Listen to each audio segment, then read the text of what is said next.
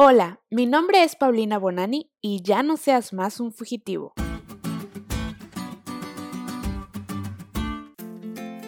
Hace algunos años, cuando pasaba por la tormentosa etapa de la pubertad, hice algo de lo cual no estoy orgullosa. En un momento de enojo cumplí lo que seguramente muchos de ustedes también han dicho en modo de amenaza alguna vez a sus papás, pero yo sí hice realidad. Ajá, me escapé de mi casa. Y bueno, para que se den una idea de la gravedad del asunto, les cuento que tenía más o menos 11 años y yo, en valiente, tomé mi bicicleta y pedaleé a toda velocidad con rumbo a la casa de mi prima. Según yo, porque a mitad del camino, como era de esperarse, me perdí.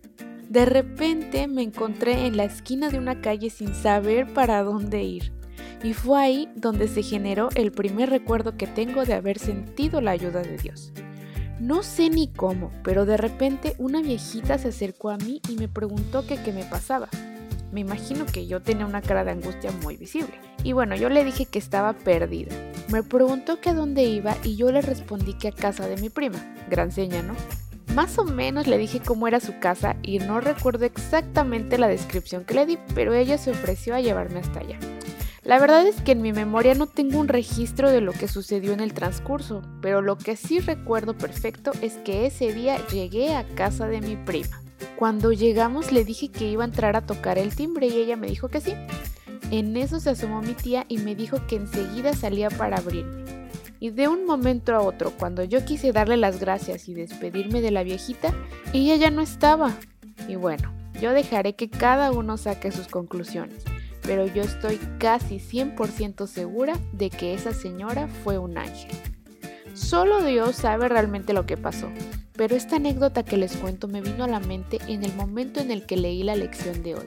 Dios ese día me enseñó que Él siempre nos brinda su gracia, aun cuando en cierto sentido nos encontramos huyendo, ya sea de nuestros pecados o en mi caso, de un castigo tal cual le pasó a Jacob cuando después de haber engañado a su padre, se volvió un fugitivo que huía de la vergüenza y el deshonor familiar, así como de la ira de su hermano por haberlo traicionado. Él también estaba perdido en el desierto de Betel, sin siquiera un lecho donde dormir y con una almohada como piedra que no ayudaba a suavizar sus pensamientos de culpa. Pero Dios en ningún momento lo abandonó, ni siquiera mientras dormía. Fue ahí donde le reveló el tan famoso sueño que describe cómo una escalera se apoya en la tierra y se extiende para llegar al cielo, en donde los ángeles suben y bajan por ella.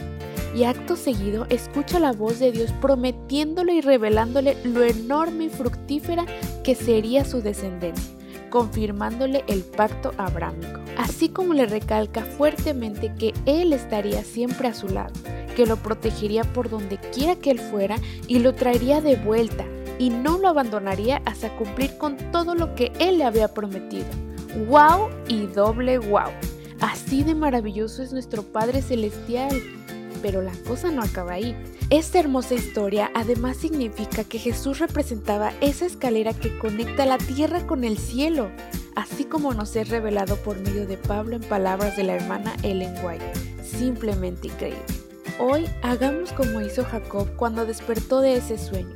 Juremos la lealtad eterna a Dios y jamás olvidemos Betel, aquel lugar de donde nos ha sacado para dejar de ser fugitivos y comenzar a cumplir su propósito en nuestras vidas. ¿Te diste cuenta lo cool que estuvo la lección? No te olvides de leerla y de compartir este podcast. Es todo por hoy, pero mañana tendremos otra oportunidad de estudiar juntos.